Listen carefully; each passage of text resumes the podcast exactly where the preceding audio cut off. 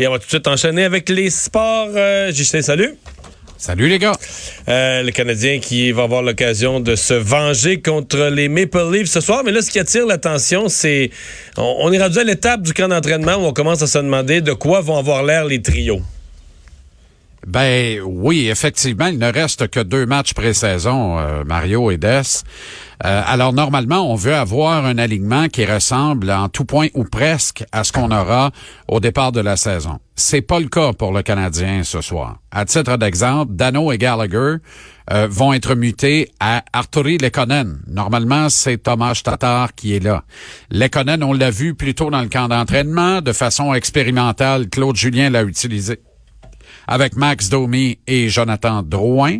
Ce soir, euh, Lekonen, donc, est avec Dano et Gallagher et Drouin se retrouve à la droite d'un trio complété à gauche par Charles Hudon et au centre, tiens donc, par Nick Suzuki. Alors, ça, je trouve ça très intéressant. Ça veut dire qu'on aime ce qu'on voit de Suzuki et on veut l'auditionner à la position de joueur de centre avec des joueurs capables de suivre son rythme offensif. On va voir ce que ça va donner. Est-ce que Suzuki va réussir là où Max Domi et d'autres ont échoué plus tôt dans le camp, c'est-à-dire lancer la production offensive de Jonathan Drouin et de Charles Hudon. C'est un trio qui me laisse, je dois te le dire, Mario, perplexe, mais qui ne me laisse pas sans grande curiosité pour le match de ce soir. Et je ne sais pas ce que pense Claude Julien fondamentalement de Yesperi Kotkaniemi, premier choix du Canadien en 2018 troisième choix au total de l'encan amateur universel de la Ligue nationale cette même année en 2018. Est-ce qu'il voit Kotkaniemi comme un gagnant éventuel du trophée Frank J. Selke? Ça, c'est le trophée qui est remis annuellement au meilleur attaquant défensif de la Ligue nationale. Toujours est-il, pour la première fois depuis des lustres, Kotkaniemi joue ce soir et n'est pas vissé à son jumeau siamois, Yoel Armia. Mes hauts cris ont donc été entendus, du moins laissez-moi aimer le penser, ça fait du bien à l'ego, mais là n'est pas le point, il se retrouve avec Jordan Wheel et Nick Cousins. Alors encore une fois, il est jumelé à deux alliés de la Ligue nationale.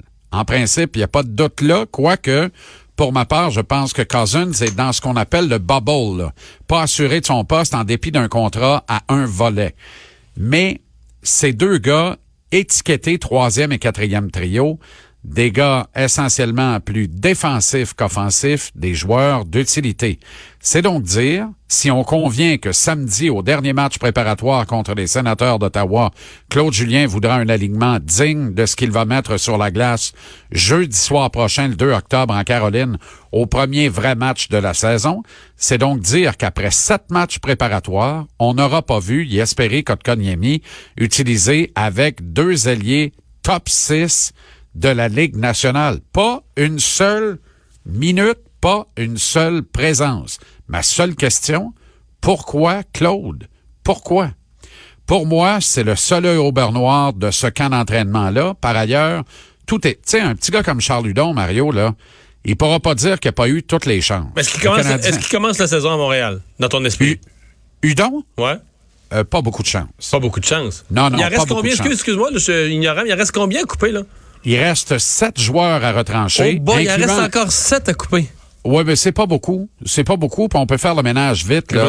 Varoné, notamment, va jouer ce soir. Ça va la balle, lui, là. Ouais. Bon, alors lui est parti. Il y a un gardien euh, aussi à couper, hein? Il y a un gardien, c'est Charlie Lindgren. Tu vois, on vient d'en retrancher deux. On même pas pris un respire. On pas cligné des yeux encore. Est-ce que tu vois Dale Weiss jouer à Montréal? Moi, je le vois comme un des hauts salariés du Rocket à Laval. Euh, n'a rien fait qui vaille dans ce camp ou à peu près. A pas d'affaires là. Finalement, a plus d'affaires dans la Ligue nationale. Malheureusement, un bon gars, mais ben, va prendre son véhicule utilitaire sport, va gazer ce qu'il faut, va descendre à Laval, puis ça va se passer de là. Alors, on, on vient d'en retrancher trois. En défense, il y a encore dix joueurs. Tu sais, tu as le choix. Tu peux garder 14 attaquants, plus 7 défenseurs et 2 gardiens de but, ou tu peux garder 13 attaquants, 8 défenseurs et 2 gardiens de but. Il est fort probable que le Canadien garde une formule à 13, 8 et 2 pour avoir deux défenseurs extra à la ligne bleue, parce que évidemment on joue un peu à qui perd gagne dans, dans les postes qui restent de libre. Mais encore là, il y a bien des gars qui ont des contrats à un volet, ce qui devrait compliquer la tâche de Kale Fleury Monchou. Le statut de Fleury pour ce soir est incertain. Jouera, jouera pas. Julien n'a pas voulu le confirmer. Chose certaine, il a fait 30 minutes de temps supplémentaire à l'entraînement matinal ce matin. L'entraînement qui a eu lieu ici à Montréal, et l'équipe a pris le vol ensuite vers Toronto. Brett Kulak n'est pas de l'envolée vers Toronto. Est-ce que ça veut dire qu'il sera du match de samedi? Est-ce que ça veut dire que son poste, c'est une affaire classée? Kulak, c'est ce gars qui a perdu une bataille à un contre un, provoquant un revirement qui a, qui a scellé un peu, en quelque sorte, l'issue du dernier match préparatoire contre les Leafs. Ça a provoqué le troisième but des Leafs en début de troisième période et ça a vraiment scié la banane du Canadien dans ce match-là à Montréal mercredi.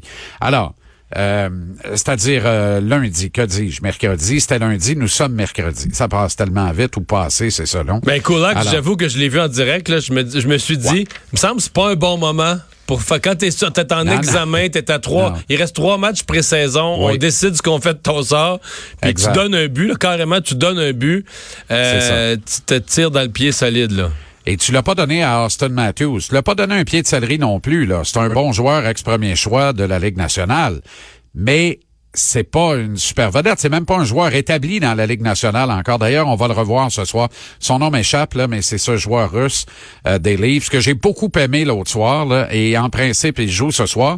Des Leafs euh, pas mal plus mordant hein, avec Austin Matthews qui est passez-moi la petite blague s'habille ce soir donc en langage de hockey à défaut de se déshabiller à Scottsdale devant une agente de sécurité et de se retrouver dans un euh, dans, dans la cour du comté de de Scottsdale justement en Arizona aujourd'hui. Alors, en principe, il joue ce soir. John Tavares aussi, Mitchell Marner aussi et Nylander également.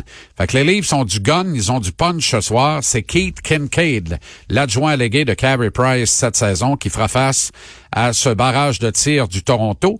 Et un peu plus loin, que le Scotiabank Arena ce soir, au stade BMO, l'Impact dispute le match retour de la finale du championnat canadien donnant accès à la Ligue des champions de la CONCACAF contre l'ennemi juré.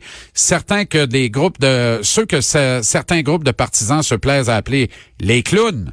Alors, le TFC contre l'Impact ce soir. L'Impact en avant 1-0. Donc, une, je rappelle, une victoire ou une nulle, c'est bon pour l'Impact. je rappelle la complexité, là. Alors, on est au total des buts sur deux matchs.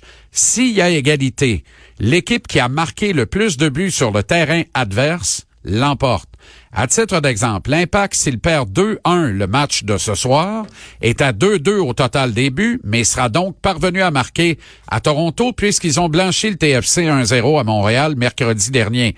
Alors ce 2-2, ce 2-1 Toronto ce soir fait passer directement l'Impact à la Ligue des champions de la CONCACAF sous la bannière canadienne. Alors l'importance dans ce cas-ci, et c'est ce que j'aime de cette formule, moi je trouve personnellement cette formule extraordinaire. On n'est pas habitué à ça. Les, dinosaures du 3 de 5, 4 de 7 aiment pas bien bien ça. Moi j'adore ça personnellement parce que ça change radicalement la stratégie. Ce soir, là, c'est en avant tout en partant. Tu dois absolument tout faire pour marquer un but rapidement dans le match et ensuite tu peux te replier à 11 euh, devant le filet euh, de, de, ton équipe en espérant ne pas en donner plus que deux, puis tu passes à la Ligue des champions de la CONCACAF. Alors, j'ai hâte de voir comment Vilmer Cabrera qui, à mon sens, ne peut pas sauver son job à Montréal, même s'il gagne euh, cette finale canadienne donnant accès à la Ligue des champions. mais j'ai hâte de voir comment il va schématiser euh, son 11 de départ et ses 15 premières minutes de jeu, l'importance d'aller marquer un but à Toronto. Ensuite, là, ça enlève énormément de pression. Tu comprends? Il faut que tu perdes 3-1 pour être éliminé. Là. Que, mais marque un but. C'est le plus important. sais, merci. On va surveiller ça ce soir. Et à 17h, vous en parlerez sûrement. Avec joie. Salut. Salut les gars, demain. Euh, on va aller à une pause de retour. On devrait avoir en direct le président Trump et le reste de nos nouvelles.